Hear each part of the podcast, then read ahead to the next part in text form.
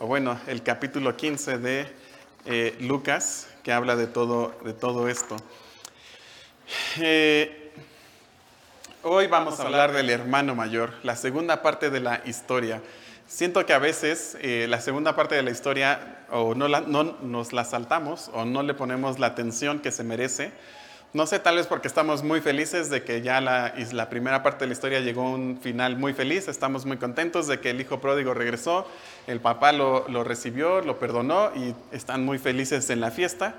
tal vez nos saltamos la siguiente parte o pensamos que no es tan importante o tal vez no entendemos a fondo qué es lo que está pasando y bueno, simplemente ignoramos un poco al hijo, al hermano mayor. Y bueno, recapitulando un poco lo que hemos estado viendo hasta ahora, eh, la serie de pródigos. Eh, recuerden que la, semana anterior yo les dije que la palabra pródigo puede tener varios significados.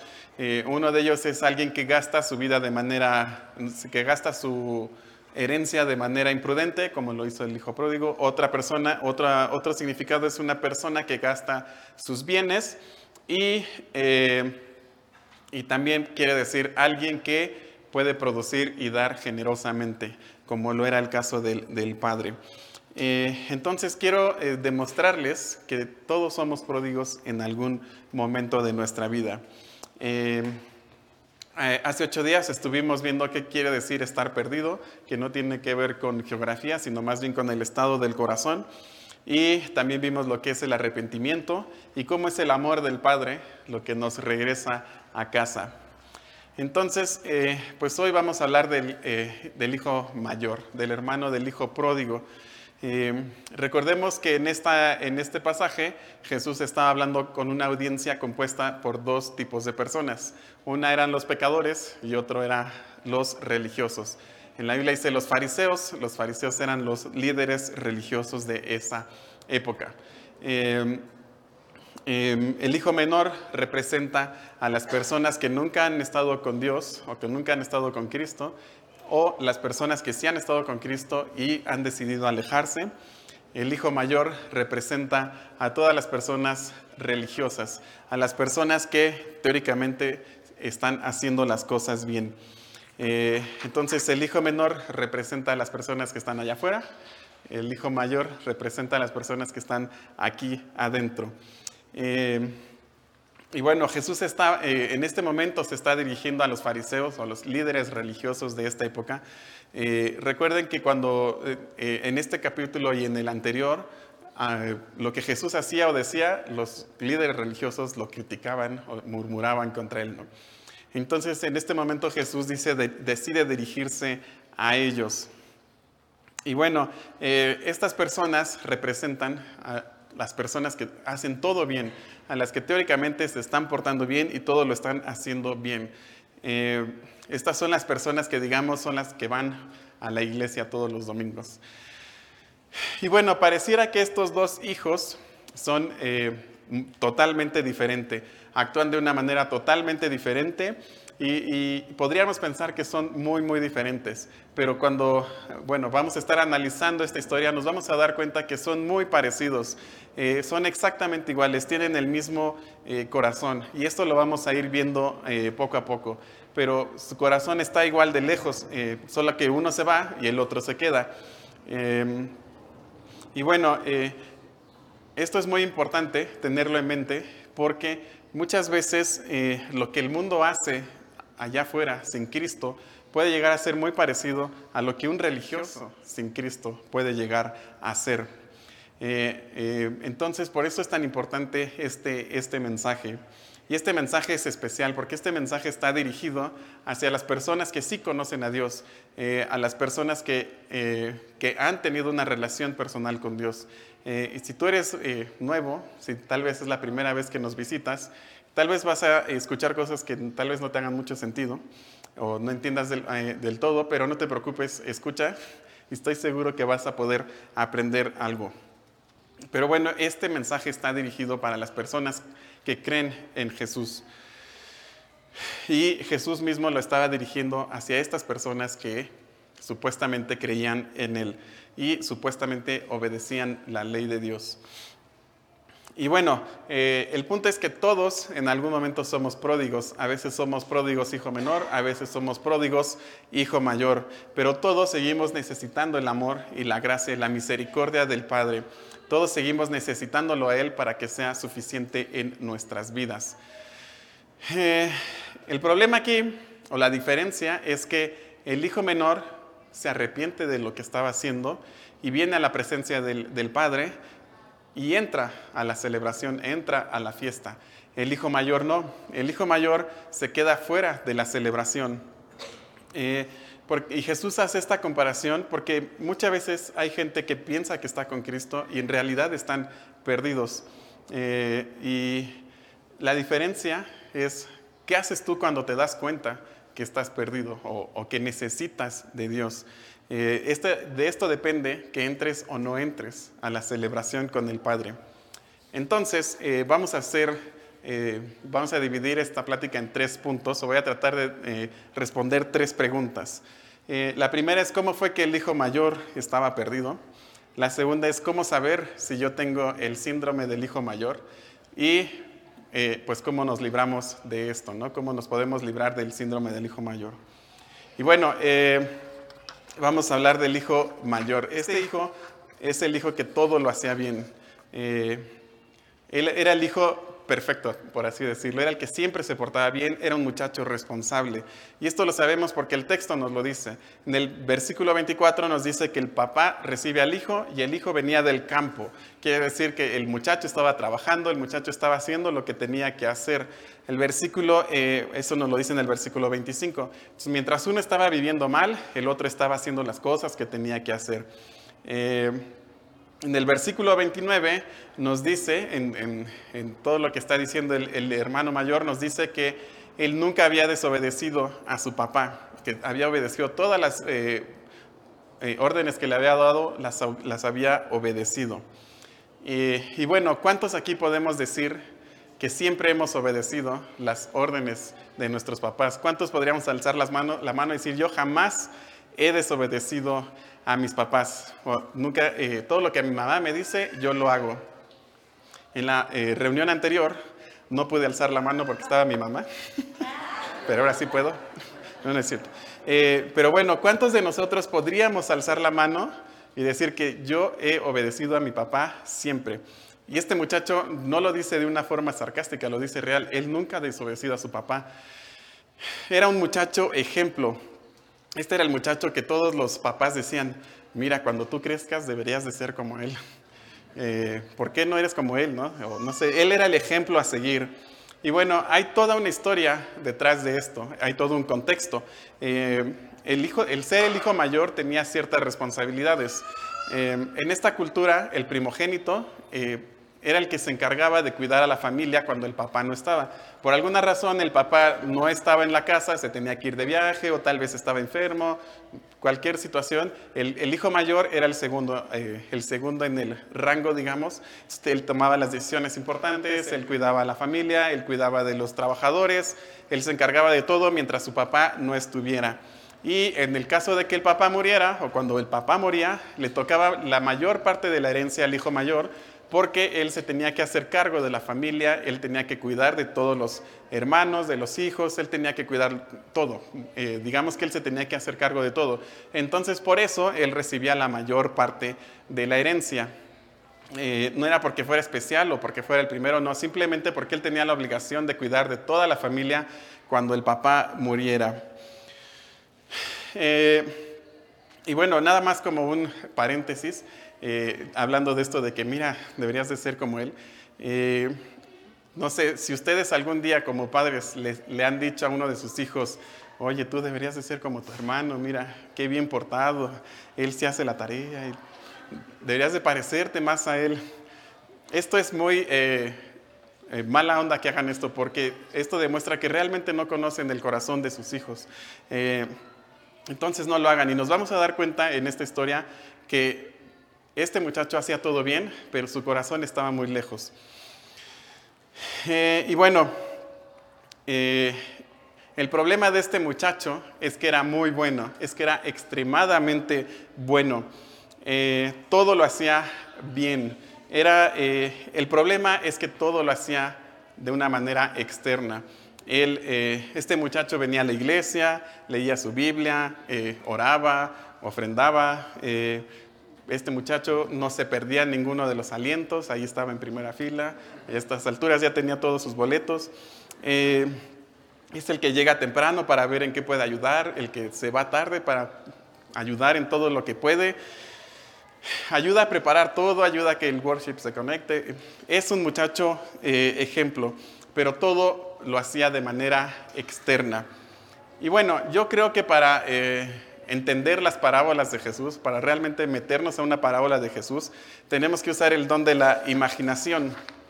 Eh, y, bueno, este yo creo que tenemos que entender, o bueno, usar la imaginación para realmente meternos en los zapatos de cada uno de los eh, personajes de las parábolas que Jesús estaba diciendo. Y tenemos que entender el contexto que se estaban viviendo para realmente entender por qué Jesús estaba diciendo lo que estaba diciendo.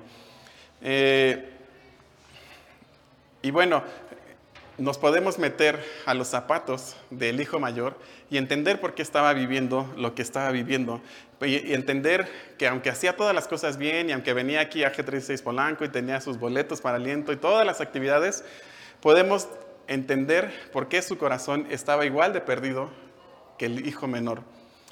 Y bueno, vamos a leer eh, el versículo 25, dice, y su hijo mayor estaba en el campo y cuando vino y llegó cerca de la casa, oyó la música y las danzas. O sea, escuchó una fiesta en grande cuando estaba acercándose a su casa. Estaba acercando a su casa y vio que había una fiesta en grande. Y llamando a uno de los criados, le preguntó qué era aquello. Y bueno, imaginen que esta persona está regresando del campo hacia el pueblo. Un pueblo de aquellas épocas no era un pueblo muy grande, era tal vez 500 habitantes, era un pueblo pequeño, todo el mundo se conocía. Eh, y bueno, eh, se da cuenta cuando se va acercando que hay fiesta, que hay música. Eh, la palabra original de cuando dice que había música es de donde viene la palabra que ahora usamos para describir una sinfonía. O sea, que había una música en grande, no era una persona tocando la guitarra, era en serio una, una fiesta en grande. me imagino que, no sé, habían cerrado la calle y habían puesto una carpa y no sé, en grande, era una pachanga realmente en grande. Eh, y nosotros, eh, para tal vez nuestra cultura tal vez sea un poco más fácil de entenderlos, porque también sabemos que las fiestas, como decimos, una fiesta de pueblo es una fiesta enorme que dura dos días y que hacen barbacoa y no sé, muchísimas cosas, ¿no? Entonces, eh, él se acerca a su casa y él ve que, está, que hay una fiesta de estas dimensiones. Y dice que llama a uno de los criados. La palabra aquí eh, original no quiere decir que él dijo, oye, oye, ven, ven, ven, ¿qué, está pasando? ¿no? Él, está hablándole así como, como, imagínense que llegó a su casa y vio eh, bomberos, ambulancia, patrullas y todo, ¿no? No diría, oye, ¿qué está pasando? Diría, ¿qué está pasando? Entonces, él con esa misma actitud habla al criado y le dice, oye, ¿qué está pasando? ¿Qué está, dime qué está pasando. Eh, y él le dijo, tu hermano ha venido y tu padre ha hecho matar el becerro gordo por haberle recibido bueno y sano. Y en este momento, en el corazón del hermano mayor, empieza a haber algo en contra de, toda esta situación, empieza a cambiar su corazón. Eh, el muchacho que todo lo hace bien, el muchacho responsable, el muchacho ejemplo, de repente se da cuenta que su corazón empieza a cambiar. Y, eh, el, criado le dice, eh, mataron al becerro gordo. Eh, y esto es muy interesante porque tiene una connotación muy interesante. el becerro gordo, como les dije, solamente se usaba en ocasiones muy especiales. De hecho, se usaba en una vez al año en una fiesta judía que se llamaba el Día de la Expiación. En esta, en esta fiesta, el sumo sacerdote entraba al templo a tener eh, comunión con Dios y eh, eh, se presentaba para llevarle los pecados o para confesar los pecados de todo el pueblo. en este momento usaban un becerro como sacrificio. Y bueno, en este momento Dios perdonaba los pecados del, pueblo. Entonces, cuando Jesús en esta historia les dice que está usando un becerro, eh, sabían perfecto que era el día en que se habían perdonado los pecados. En otras palabras, eh, era como decir, todos los pecados del hijo menor han sido perdonados. Es lo que le está diciendo cuando, eh, cuando dice que hay un becerro. Entonces, el joven regresa y dice, ok, ok, hay una fiesta y nadie me invitó a mí. Y el criado me imagino que le dijo, tu hermano ha vuelto. No creo que se lo dijo así muy serio, así de, sí, tu hermano volvió. me imagino que se lo había dicho así, oye, tu hermano regresó y, está bien, ¿no? Y, el corazón del hermano mayor empieza a cambiar. Eh, me imagino que conforme le iba dando datos, su cara se iba poniendo cada vez así más, más enojada, ¿no? Y le dice, eh, tu hermano regresó y esta fiesta la hizo tu papá. Y yo creo que más enojaba el, hermano. Y le dice, eh, y lo recibimos sano y salvo, eso es lo que quiere decir bueno y sano, sano y salvo, la palabra original quiere decir que lo recibieron sano físicamente, física, espiritual y eh, mentalmente, ¿no? O sea, que estaba bien el muchacho. Entonces, yo me imagino la cara del hermano mayor así de, enojo, cómo fue cambiando de estar alegre o bueno, contento a estar así realmente enojado. Eh, la, reacción del hermano no es como esperaríamos, que diría, ¡Wow! ¡Qué buena onda! Regresó mi hermano, excelente, vamos a, hacer fiesta porque regresó mi hermano. Eh, gracias a Dios que está bien, qué buena onda que regresó. Su reacción es completamente diferente, se enoja. Dice, entonces se enojó y no quería entrar. La palabra enojo aquí no es un enojo normal así de que se enojó y dijo, yo me voy a mi cuarto, ahí se ven. No, es un enojo que realmente hubo una explosión dentro de él. Realmente fue un enojo de esos enojos que no se pueden controlar.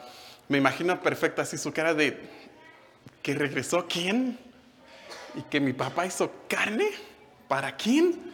O sea, me lo imagino así enojado, reclamando, ¿no? No sé, pateando algo, no sé, estaba realmente enojado. Y esto es realmente eh, irónico, porque si hay alguien que tenía que haber ido a buscar a su hermano, era él. A él le correspondía ir a buscar al hermano perdido. Eh, en lugar de eso, se quedó en su casa haciendo todo bien. Se quedó en su casa leyendo su Biblia, orando, yendo a la iglesia, eh, todas las cosas que estaban bien. Pero en su corazón nunca tuvo la intención de ir a buscar a su hermano perdido. Esto simplemente no hace sentido porque supuestamente él era el hermano que hacía bien las cosas. Él tenía que haber ido a buscar a su hermano, pero él no quiso ir a buscarlo. Y bueno, aquí tenemos que eh, detenernos y aprender algo. Eh, tenemos que aprender a analizar nuestras palabras, nuestras emociones y nuestras acciones. Eh, ¿Por qué? Porque no hay una sola palabra o una sola emoción o una sola acción que hagamos, que sintamos, que digamos, que no salga de nuestro corazón. Nosotros tenemos un cuerpo físico y un cuerpo espiritual y los dos están pegados. Lo que le afecta al físico le afecta al espiritual, lo que le afecta al espiritual le afecta al físico. Y todo lo que sale del corazón lo expresamos a través de nuestras palabras, de nuestras acciones y de nuestras emociones.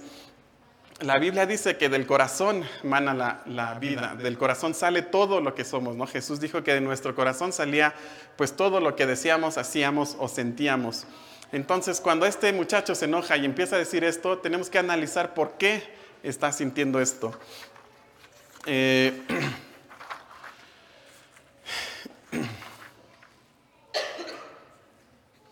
Y bueno, esto también lo tenemos que aprender a aplicar en nuestras vidas. Tenemos que analizar por qué estamos diciendo lo que estamos diciendo. Tenemos que eh, pensar por qué estamos actuando como estamos actuando, ¿no? Y hay veces que nos queremos como medio librar de esto y decir, no, bueno, es que yo soy una persona de pocas palabras, o yo soy una persona muy poco expresiva, pero no, les puedo asegurar a que si estuviéramos viendo un partido de fútbol de México en el Mundial, se nos quita lo poco expresivos y se nos quita lo poco que somos de pocas palabras. ¿no?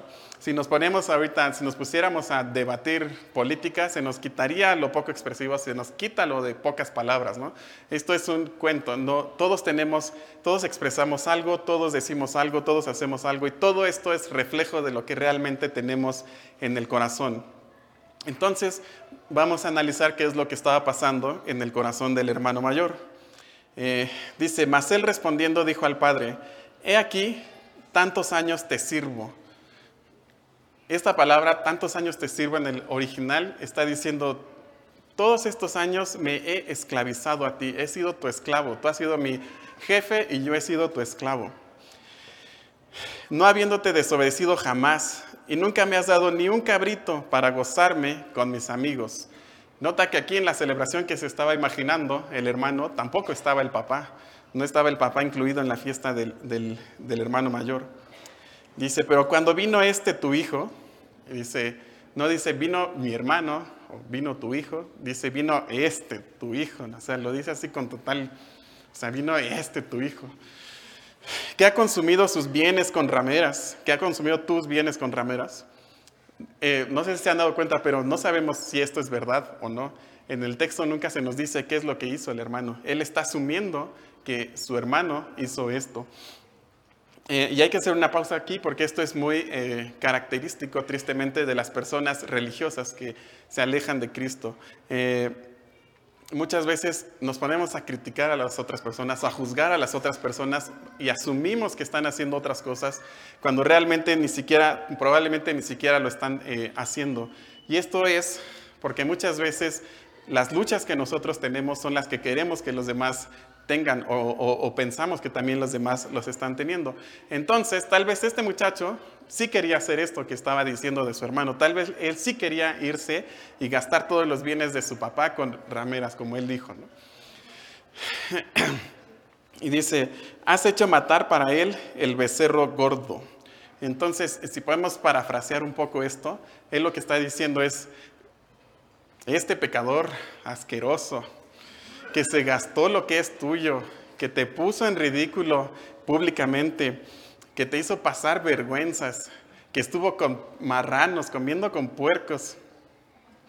A él le va bien, hasta carne le haces, hasta le haces una fiesta. Y si yo que nunca te he fallado, que siempre he estado aquí contigo, no me das nada, no me das ni un pollo rostizado para compartir con mis amigos. Y aquí es donde nos damos cuenta que el corazón del hijo mayor y el corazón del hijo menor eran exactamente iguales. La única razón por la que estaban con el padre era para obtener beneficios del padre. La única razón por la que estaban con el padre era por lo que el padre les podía dar. Eh, todo lo que este, este muchacho hacía, todo lo bien portado, toda su obediencia, era simplemente por los beneficios que recibía del padre. Entonces, cuando se entera que hay fiesta, pues ¿Cuál fue su reacción? ¿Cuál fue su reacción obvia?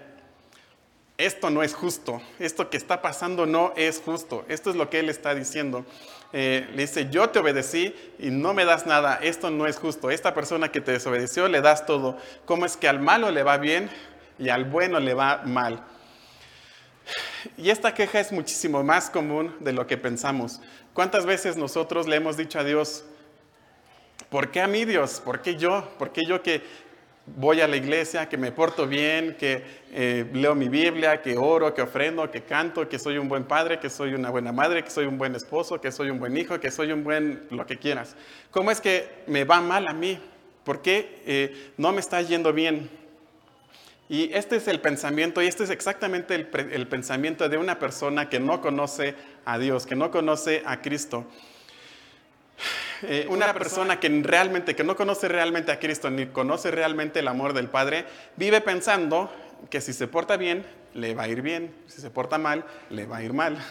Eh, y este pensamiento lo trasladamos a nuestra relación con Dios y decimos, si me porto bien, tengo que recibir cosas buenas de Dios. Eh, si lo obedezco, me tengo que tener la recompensa, ¿no? Y esta es la actitud de un religioso, esta es la actitud de un fariseo. Y estas personas cuando no reciben lo que creen que tenían que haber recibido, pues dicen, no es justo, y se ponen a reclamarle a Dios de lo que está pasando.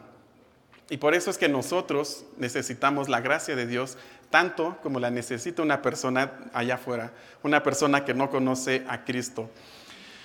Porque eh, seguimos pensando que si hacemos las cosas bien, Dios tiene que darnos algo. Eh, por lo menos un pollito rostizado, como decía el hermano. Y hay una diferencia entre una persona que no tiene a Cristo y una persona que sí lo tiene. Muchas veces una persona que no tiene a Cristo es más fácil que se dé cuenta que está actuando mal. No sé, por ejemplo, un alcohólico, por más que trate de disfrazarlo, sabe que está haciendo algo malo. Un drogadicto, por más que trate de disfrazarlo, sabe que está haciendo algo malo. Y no sé, lo mismo puede ser un estafador o puede ser alguien que se dedique a mentir o puede ser, no sé, cualquier persona que está haciendo algo malo sabe que está haciendo algo malo. Alguien que está en la cárcel porque hizo algo malo sabe que hizo algo malo.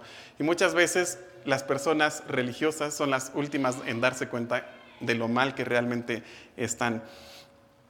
Eh, y bueno, mira este muchacho, el hermano mayor, que hizo tal escándalo, hizo tal berrinche, que su, que su papá, que estaba dentro de la fiesta con toda y la música y los bailes y la alegría y todo esto, se dio cuenta que su hijo estaba allá afuera haciendo un berrinche. Imagínate, hasta allá, o sea, él estando adentro escuchó al hijo que estaba allá afuera haciendo su, su berrinche y sale por él. Eh, y dice que le rogaba que entrase. O sea, él sale a buscar al otro hijo. Él dice, le estaba rogando que entrara. Esto es como, no sé, no sé si les ha pasado, pero espero que no, pero no sé, hay una reunión familiar y por alguna razón uno de los miembros de la familia se enoja, hace un berrinche y se va y se encierra en su cuarto y ya va a ser la cena de Navidad y todos están así tensos porque una persona se enojó y está a punto de arruinar toda la cena y hay alguien que dice, oh, no se preocupe, yo voy a ir a hablar con él para que se calme, oye, no, tranquilos, ya pasó. Es lo que está haciendo el papá, ¿no? Le está diciendo, entra a la fiesta, ven a celebrar con nosotros. Y el muchacho, pero el muchacho, el hermano mayor, le dijo, no, no quiero entrar. Eh, y él estaba acusando a su papá, digo, estaba acusando al hijo menor de haber puesto en vergüenza al papá, de haber puesto en vergüenza al, a su papá al, ir a recibirlo. ¿Se acuerdan que la semana pasada les platicaba que corrió a recibirlo? Entonces él estaba diciéndole, y este hijo te puso en vergüenza, ¿no? No se daba cuenta que él estaba haciendo exactamente lo mismo. Imagínense todos los que estaban en la fiesta así de, uy, mira, el papá tuvo que salir a, hablar con el hijo que se enojó. También estaba haciendo esto con el, con el papá. Pero él nada más se fijaba en lo que hacía el hijo, no se fijaba en lo que él estaba haciendo. Y no le importó, no le importó a él poner en vergüenza a su papá. Entonces aquí notamos que es el mismo corazón manifestándose de dos formas. Eh, y nosotros tenemos que tener mucho cuidado porque podemos caer muy fácilmente en estar criticando o estar juzgando a la, gente que está allá afuera eh, antes de mirarnos a nosotros mismos, antes de mirar lo que yo tengo en el corazón. Eh, podemos caer muy fácilmente en juzgar a los demás antes de criticarme a mí mismo, juzgarme a mí mismo y ver cómo está mi corazón. Y bueno, quiero hacerte una pregunta, quiero que la piensen. Eh, ¿Por qué sirves a Dios? ¿Por qué haces lo que dices que haces para Dios? ¿Por qué lo haces? Vamos a suponer que el próximo aliento, tú vienes y dices, yo voy a servir a Dios, vienes desde tempranito, barres la entrada, recibes a la gente, acomodas las sillas, eh, pones los instrumentos, recibes a los invitados, después de eso te encargas de que todo esté otra vez en orden, eh, otra vez vuelves a barrer, limpias, etcétera, etcétera. El primero en llegar, el último en irte. Y cuando el, el, siguiente domingo ponen el video así de que todo, todo lo que se hizo, no sales en el video. No sales en el video. ¿Cuál sería tu reacción? ¿O qué es lo que tú dirías? ¿Te enojarías así de, oye, ¿qué onda? Yo estuve ahí, yo fui el que más trabajó y no salgo en el video, no puede ser. Tengo que hablar seriamente con Job, que él hace el video. ¿Cómo es posible que no me pusieran en el video? Y por eso les digo que tenemos que analizar lo que sentimos, lo que decimos, lo que hacemos. Si no sabes la respuesta de esta pregunta, pues analiza qué es, cuáles son tus eh, palabras, cuáles son lo que sientes y cuál es lo que, lo que dices. Tal vez eh, en, este, en este ejemplo te enojarías, ¿no? Y dirías, no, le voy a hablar a Oscar. Oye, Oscar, ¿cómo es posible que no salgo en el video? Yo estuve ahí todavía. Y tal vez en un momento te detienes y dices, oh, ¿por qué estoy diciendo eso? ¿no? ¿Por qué dije eso? ¿Por qué me estoy enojando de esa manera? Entonces ahí te das cuenta que tal vez estás sufriendo del síndrome del hijo mayor. Y bueno, eh, ¿Cómo podemos saber si estamos sufriendo de este síndrome? Lo bueno es que en el texto también vienen tres eh, preguntas que podemos hacernos para saber si estamos eh, sufriendo del síndrome del hijo, del hijo mayor. Y bueno, la primera es, podemos tener resentimiento en lugar de gozo. ¿Qué quiere decir esto? Cuando tú sientes que la vida o que Dios no está siendo justo contigo, cuando tú estás dando todo y sientes que no estás recibiendo de Dios lo que esperabas recibir. Y para saber esto tenemos que analizar qué es lo que está causando este, este resentimiento, qué es lo que está detrás de este sentimiento. Normalmente una persona resentida, una persona resentida con Dios es por dos eh, razones. La primera es falta de gratitud. ¿Qué quiere decir esto? Que eh, no puedes ver lo que tienes o lo que Dios te ha dado por estar viendo lo que Dios no te ha dado, lo que piensas que tú mereces y que Dios no te ha dado.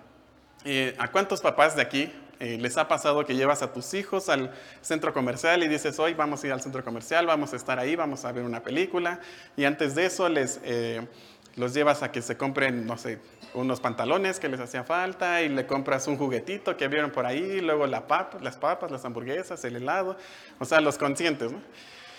Ya saliendo del centro comercial ven una máquina de, dulces que le tienes que echar cinco pesos y, el niñito dice, oye papá, dame para echarle. Y el papá dice, no, hijo, pues ya, ya no tengo dinero. Y el niño, ah, papá, no puede ser, nunca me das nada podemos estar cayendo en ese, en ese síndrome, o bueno, podemos tener, estar teniendo esa falta de gratitud con Dios, ¿no? Y, me imagino que si un día nos estamos quejando con Dios por lo que no nos has dado, tal vez Dios podría sacar una lista así de, a ver, primero te di la salvación, después te di, no sé, y podría sacar muchísimas cosas que Dios sí nos ha dado y por las cuales no estamos agradecidos. Entonces, la primera razón por la que podemos tener resentimiento es por la falta de gratitud. La segunda razón es por la falta de confianza. Eh, y esto te quita el gozo cuando empiezas a preocuparte, empiezas a, tal vez pensar en el futuro o, piensas en cosas y te empiezas a preocupar porque piensas que Dios no va a ser lo suficientemente bueno para lidiar con esas cosas. O tal vez Dios no va a ser suficiente para esos momentos. Entonces te empiezas a preocupar y eh, la, preocupación te lleva a hacer cosas en tus fuerzas y empiezas a pensar, tengo que ayudarle a Dios porque si no, no sé, empiezas a, tratar de hacerlo en tus fuerzas para tratar de ayudarle a Dios. Eh, tal vez piensas que no, tal vez a Dios se le va a olvidar o se le va a ir la onda, entonces mejor hay que ayudarle un poquito. Eh, y esto genera el resentimiento, la falta de confianza, de no creer que nuestra vida está en sus manos y no creer que todo, lo, todo lo que necesitamos en la vida para ser felices es simplemente Dios. Ya todo lo, que más, lo, demás que nos dé Dios, pues ya va a ser muy bueno, pero solamente lo necesitamos a Él. Entonces, muchas veces por esto es el resentimiento, falta de gratitud y falta de confianza. Eh, ¿Y cuántas veces hemos caído en esto? ¿no? Muchas veces hemos tenido este síndrome del hijo mayor. Eh, el segundo punto es tener obligación sin deleite. Eh, este muchacho estaba haciendo todo bien, como ya les dije. Él estaba siguiendo el guion perfectamente. Pero cuando las cosas no fueron como él las pensaba, entonces dice, todo este tiempo he sido un esclavo para ti, todo lo he hecho por ti, todo, o sea, mi vida te la he entregado a ti y, eh, y ve cómo me pagas, ¿no? ¿Y qué quiere decir esto? Esto quiere decir que podemos estar sirviendo a Dios por obligación y no por deleite. Eh, nosotros debemos aprender a servir a Dios, a seguir a Dios, a obedecer a Dios por deleite y no por obligación. Eh, hay personas que dicen, es que a mí me da flojera leer la Biblia. Te digo, no, tienes que leer la Biblia hasta que se vuelva un deleite. O dicen, a mí no me gusta orar o me da flojera orar. Tienes que orar hasta que se vuelva un deleite. O dice, no me gusta adorar. Pues adora a Dios hasta que se vuelva un deleite. Eh, el punto es que tenemos que entender que las cosas que hacemos para Dios las tenemos que hacer por deleite y no por obligación. Nosotros servimos a Dios porque es un deleite servirlo, no porque sea una obligación. Y hay un versículo en la Biblia que dice, deleítate a sí mismo en Dios y Él te concederá las peticiones de tu corazón. En ningún momento dice, actúa por obligación y Dios te va a contestar. O no, no te dice, si te portas bien, Dios te va a contestar. Si, haces las cosas que tienes que hacer, Dios te va a bendecir. No, dice, deleítate en Dios y Él te va a conceder todo lo demás. Eh, si no estás teniendo este deleite de servir a Dios, pues también estás cayendo en el síndrome del hijo menor. Eh, y les voy a dar un ejemplo. Eh, yo soy una persona introvertida por naturaleza. Eh, no me gusta estar con mucha gente. y no me gusta hablar en público, no, esa no es mi naturaleza. Eh, yo estoy más cómodo, no sé, en mi casa o en una cafetería tomando café, leyendo un libro, escuchando música, platicando con un amigo o dos cuando mucho. Eh, pero esa es mi forma de ser, ¿no? Pero Dios no se equivoca, Dios es muy sabio y me dio una esposa que es exactamente lo contrario a mí. Eh, y yo le doy muchas gracias a Dios por esto, porque esto me ha ayudado a salir de mi zona de confort eh, y me ha, eh, me ha, llevado a hacer cosas que normalmente no haría y he podido ver el poder de Dios que de otra manera no lo hubiera podido ver. Entonces, para mí el estar aquí es un deleite porque yo puedo ver a Dios actuando a través de mí. O sea, si por mí fuera, yo no estaría aquí. Pero gracias a Dios estoy aquí y para mí es un deleite porque sé que la gloria se la va a llevar Él, porque sé que esto que estoy haciendo es gracias a Él y porque Él me da la gracia para hacerlo. Entonces, para mí se vuelve un deleite hacer esto. Eh, o sea, esto no lo estoy haciendo porque Oscar se fue y me habló y me dijo, oye, Oscar, tienes que estar ahí el domingo, a fuerza. No, de hecho yo fui el que se ofreció, ¿no? Para hacerlo, porque sé que esto es lo que le va a traer gloria a Dios. Entonces para mí se vuelve un deleite estar aquí y preparar todo este tema. Entonces la pregunta es, ¿cómo está tu deleite? ¿Cómo está el deleite en tu vida? ¿Realmente te deleitas en servir a Dios? Entonces tenemos resentimiento sin gozo, obligación sin deleite y el tercero es rendimiento sin gracia. Y este muchacho está tan, el, hermano mayor está tan metido en lo que tiene que hacer, en lo que él es, en lo que él tiene que hacer, en lo que él tiene que hacer para portarse bien, que se, que se, que se pierde la celebración, se pierde el poder disfrutar cuando a su hermano le es extendida la gracia del Padre. Él se lo pierde por estar tan metido en lo que él es, en lo que él considera que es justo. Eh, y y esta actitud de berrinche la podemos tener todos cuando vemos que a alguien le dan otra cosa que tal vez nosotros pensábamos que nos merecíamos, ¿no? Cuando vemos que Dios le da su gracia, extiende su gracia y su amor hacia personas que nosotros decimos, oye, pero esta persona es un pecador. Y esto es lo que es precisamente la gracia de Dios. La gracia es Dios dándole a alguien que no se merece algo. Eh, se nos olvida que Dios también nos ha dado cosas a nosotros o también nos ha dado algo a nosotros sin merecerlo. Y cuando otra persona que tampoco lo merece lo recibe, entonces empezamos a quejarnos y empezamos a culpar a Dios y empezamos a culpar a, todo el mundo. Eh, y nadie nos merecemos nada. O sea, de los que estamos aquí, nadie se merece nada. Todo lo que tenemos es por la gracia de Dios. Y todo lo que eh, Dios nos ha dado ha sido por su gracia y por su amor. Y nosotros nos quejamos cuando a otro hermano Dios le da de su gracia. Y por eso este mensaje es tan fuerte con la iglesia. Por eso Jesús está hablando con los religiosos de esta manera tan fuerte. Este mensaje es para nosotros que hemos creído que Jesús es eh, el Salvador, que creemos que Jesús es el camino, la verdad y la vida. Y esta, esta actitud nos estorba muchísimo cuando eh, queremos crecer en nuestra relación con Dios, porque no entendemos lo que es realmente lo que es gracia y no entendemos que lo único que necesitamos en la vida es la gracia de Dios. Eh, no sé, por ejemplo, ¿qué pasa cuando alguien se aleja de la iglesia? Que alguien venía a la iglesia y de repente deja de venir, se aleja y tiempo después regresa, eh, no sé, dos, tres meses o tal vez un año después regresa y lo vemos y decimos, ah, vaya, hasta que regresas, qué milagro. Eso lo hacemos porque no hemos entendido la gracia.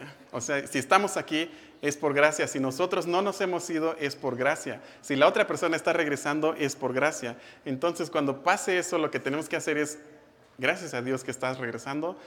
Qué bueno, me da mucho gusto. Vamos a alabar a Dios juntos. Entonces, solo una persona que ha experimentado la gracia de Dios puede extender la gracia hacia otras personas.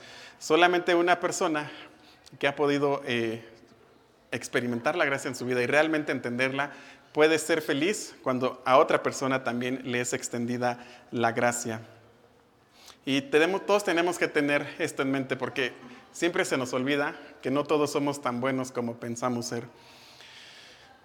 Y bueno, ¿cómo podemos arreglar esto de el síndrome del hijo mayor? Em, Si pensamos que lo vamos a arreglar orando más, leyendo más, yendo más a la iglesia, ofrendando más, portándonos ahora sí bien, no hemos entendido realmente lo que es la gracia de Dios. Eh, la solución tiene que ser diferente y la solución tiene que ver con tres palabras. Y estas tres palabras son gozo, deleite y gracia, que es lo que les he estado diciendo. Y tenemos que analizar una vez más la actitud del Padre para entender esto. Eh, en la historia podemos ver que el Padre sale a recibir al Hijo. Igual que salió con el Hijo menor, sale con el Hijo mayor. También se aguantó la vergüenza de tener que ir a rogarle al hijo. O sea, el papá qué necesidad tenía de ir a rogarle a su hijo que viniera y que entrara a la fiesta. Tampoco eh, le importó hacer el ridículo con el hijo mayor. Como no le había importado con el hijo menor, tampoco le importó con el hijo mayor. El versículo 31 dice, él entonces le dijo, hijo. O sea, el padre salió y le dijo, hijo.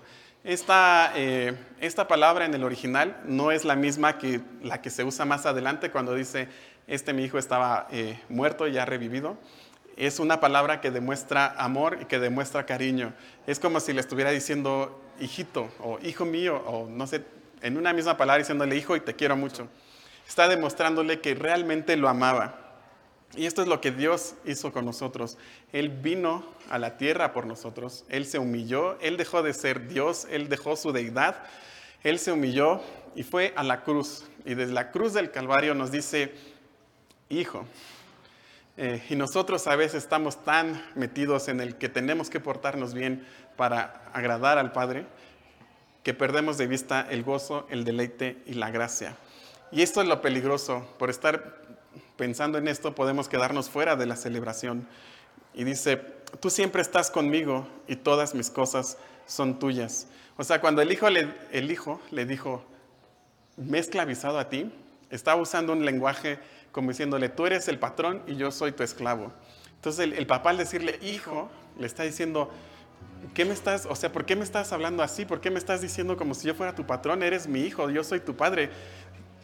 ¿Qué está pasando, no? Le dice, tú siempre estás conmigo y todas mis cosas son tuyas. Este muchacho claramente no entendía esta parte. Eh, si hubiera estado con el Padre por el gozo, por el deleite y por la gracia, y no como una obligación, y no, por un, no como un eh, medio para sus fines, se hubiera podido dar cuenta que todo lo que tenía el Padre también le pertenecía a él. O sea, él fácilmente hubiera podido agarrar un becerro, y él podía haber hecho una fiesta y él podía haber invitado al papá y decirle, papá, estamos muy felices de estar juntos, vamos a celebrar que podemos estar juntos, podemos tener esta relación. Él lo hubiera podido hacer en cualquier momento, pero él no, no se daba cuenta de esto, porque su corazón estaba en un lugar equivocado. Y el hijo mayor no pudo ver que el papá, que el padre vino por él. El hijo menor sí pudo ver eso. Eh, y el peligro de ser religioso eh, no tener una relación con Dios, sino hacerlo todo por religión o por obligación, es que entre más rechazas el amor de Dios, más endurece tu corazón. Y esto fue lo que le pasó a estos líderes religiosos de esta época. Jesús les demostraba su amor, Jesús les demostraba su cariño, y ellos lo rechazaban una y otra vez. Y su corazón cada vez se hacía más duro y más duro y más duro, hasta el punto que cuando le dieron la opción de escoger a Barrabás o a Jesús, escogieron a Barrabás al punto de que Jesús estando crucificado, estando muriendo, estaba orando por ellos, pidiendo perdón por sus pecados, y ellos lo rechazaron. Jesús dijo, Padre, no tomes en cuenta estos pecados. Y ellos lo rechazaron. Era tal la dureza de su corazón que lo rechazaron. Pero Dios nos muestra esto en la Biblia no para que nos quedemos ahí y digamos, qué, mal estoy, ¿no? sino para que veamos dónde estamos y podamos salir de ahí. Eh, Jesús nos dice una y otra vez, ven a mí, ven a mí, no importa cómo estés, ven a mí, no importa que vengas con toda tu mentalidad, con toda tu religiosidad, ven a mí, yo quiero tener una eh, relación contigo. Eh, y tenemos que estar yendo una y otra vez con Él hasta que nuestro corazón esté lleno de gozo, de deleite y de gracia. La historia no nos dice qué pasó con el muchacho, eh, pero yo me imagino que por el tamaño del berrinche que estaba haciendo, decidió quedarse fuera de la celebración. Eh, en lugar de entrar y disfrutar la relación con su padre, se quedó afuera sintiendo todo este resentimiento y toda esta amargura. Pero bueno, vamos a suponer, vamos a usar la imaginación, que el muchacho se hubiera dado cuenta de su error, de su pecado. Vamos a suponer que le dijo, que le hubiera dicho al padre, ¿sabes qué, papá? Si, la verdad sí tiene razón, he estado viviendo mal, mi corazón no está en el lugar correcto, perdóname por mi mala actitud, eh, vamos a entrar a la fiesta, vamos a celebrar, qué bueno que mi hermano regresó, qué bueno que está sano y salvo, pues es un día feliz para poder eh, estar felices y celebrar. y, y bien podía haber dicho, yo sé que si tú eres suficiente para mí, voy a tener todo. Y también sé que si estando contigo no me das nada, sé que tú vas a ser suficiente para mí, aunque no reciba de ti nada. Tú eres tu amor, tu gracia, tu misericordia es suficiente para mí. Y estando eh, y sé que estando junto a ti, todo lo mío, todo lo tuyo es mío. Y en ese momento, imagínate entrando a la fiesta, imagínate, o sea, el muchacho entrando a la fiesta, su corazón hubiera estado lleno de gozo, hubiera estado lleno de deleite y hubiera estado lleno de gracia. Entonces, eh, pues ya para terminar, eh, quisiera decir que nosotros tenemos que analizar eh, seriamente en dónde estamos parados. ¿Se acuerdan que la vez pasada les decía que el hijo pródigo hubo un momento en que reaccionó? Dice la Biblia que volvió en sí, o sea, se dio cuenta en dónde estaba y a partir de ahí empezó a tomar ciertas decisiones que le permitieron regresar con su padre. El hijo mayor nunca, eh, nunca se dio cuenta dónde estaba. Pero si nosotros estamos escuchando esto hoy, es para darnos cuenta en dónde estamos, en dónde estamos parados. Si queremos ser el hijo pródigo menor, queremos ser el hijo pródigo mayor, si queremos quedarnos fuera de la celebración o queremos entrar a la celebración. Eh, Jesús, el Padre, siempre sale a recibirnos. No importa todo lo mal que hayamos hecho, como vemos estos dos hermanos, aunque actúan muy diferentes, su corazón estaba igual de mal. Él salió a recibirlos.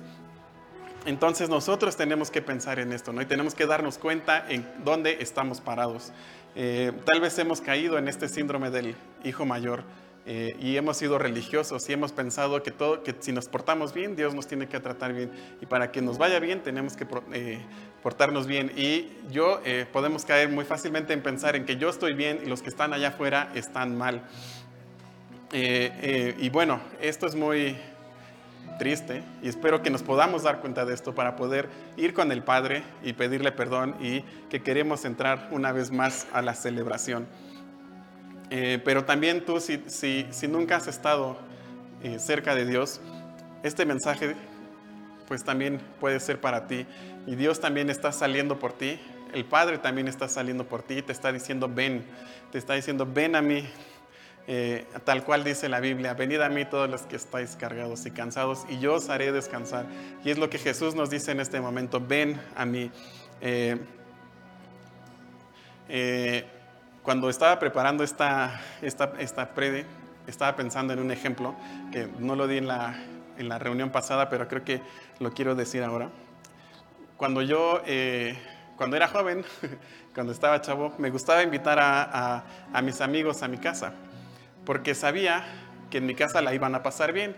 Mis papás eran muy buenos anfitriones eh, y, cuando llegaba con amigos, no importaba si eran dos, tres, cuatro, mis papás, yo llegaba con ellos y mis papás inmediatamente se organizaban y hacían una comida, una cena, lo que fuera, eh, los hacían sentirse en casa eh, si ya era muy noche, le decía, no, no te vayas, mejor quédate aquí, te preparamos la cama. Eh, a veces yo llegaba con ellos después de jugar fútbol, veníamos todos sudados y apestosos.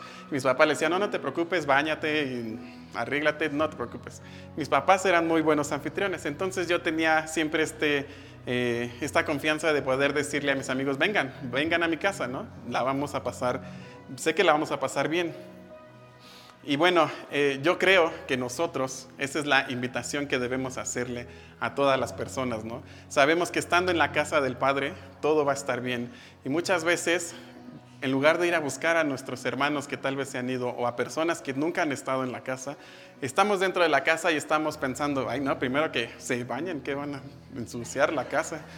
En lugar de estar diciendo, oye, no, que vengan, no importa cómo estén, y aquí que se arreglen, ¿no? Mi papá les va a dar agua para bañarse, comida, etc. Entonces, eh, pues esta es la invitación que yo les estoy haciendo en este momento, ¿no? Vengan a la casa del Padre. Sé que aquí vamos a estar bien, pero esta es una decisión que tú tienes que tomar. Tú eres el que decide si te quedas en la puerta diciéndole no al Padre o le dices, ¿sabes qué? Sí, quiero regresar contigo, quiero estar en la fiesta, quiero estar en la celebración, no me quiero quedar fuera.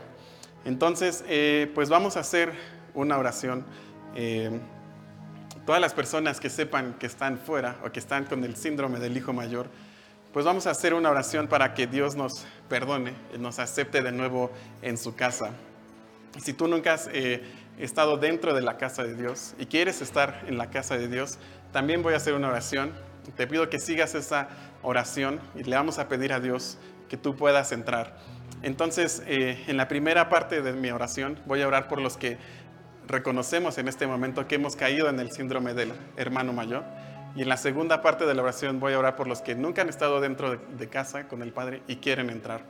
Entonces eh, vamos a orar, lo único que tienes que hacer es repetir en tu corazón lo que yo voy a decir y Dios va a escuchar la sinceridad de tu corazón. Entonces, eh, pues vamos a inclinar nuestro rostro y cerrar nuestros ojos.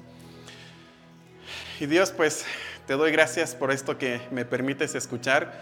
Gracias porque me doy cuenta que muchas veces puedo estar en el lugar correcto y haciendo las cosas mal. Te quiero pedir perdón por todas las veces que me he acercado a ti en religiosidad y buscando lo que puedo sacar de ti en lugar de buscarte simplemente a ti.